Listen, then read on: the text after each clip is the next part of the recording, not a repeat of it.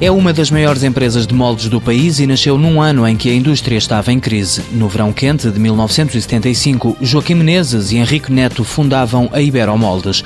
A princípio era uma empresa de comercialização, mas foi evoluindo até chegar a um conceito integrado.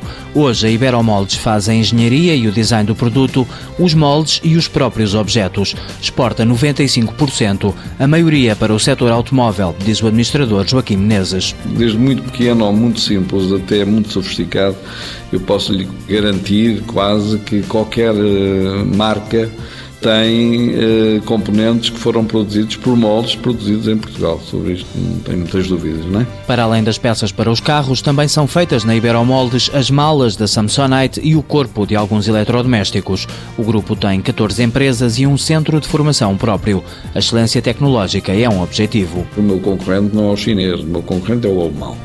E é assim que eu gosto de ver, porque é isso que nos dá a força e dá-nos, digamos, o desenho estratégico do nosso desenvolvimento até ao nível dos investimentos, seja do saber, seja ao nível dos investimentos tecnológicos, é com os concorrentes mais excelentes que nós temos que minimamente estar preocupados.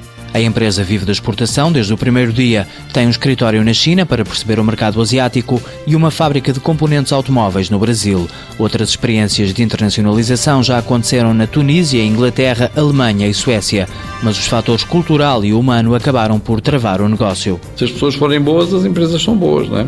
Convém ter uma boa organização, mas não é só. Quer dizer, se as próprias pessoas que compõem a empresa digamos, não, não estiverem imbuídas do mesmo espírito, dos mesmos valores, dos mesmos princípios, de uma certa disciplina empresarial ou organizacional, digamos, as coisas tendem a não funcionar da mesma maneira e nós sabemos isso, não é? por experiência feita. O administrador prefere assim dar formação em Portugal, incentivando a inovação, a humildade e a capacidade para aprender com os erros. Não tenham medo de falhar. Agora, prevejam o que é que possam fazer que vai falhar, para minimamente contornarem o falhanço.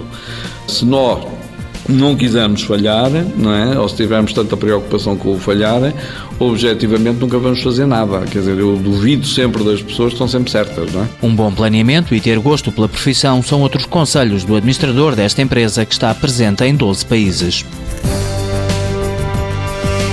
Iberomoldes S.A., fundada em 1975, sede na Marinha Grande, grupo constituído por 14 empresas. Volume de exportações 95%. Faturação em 2010, 70 milhões de euros.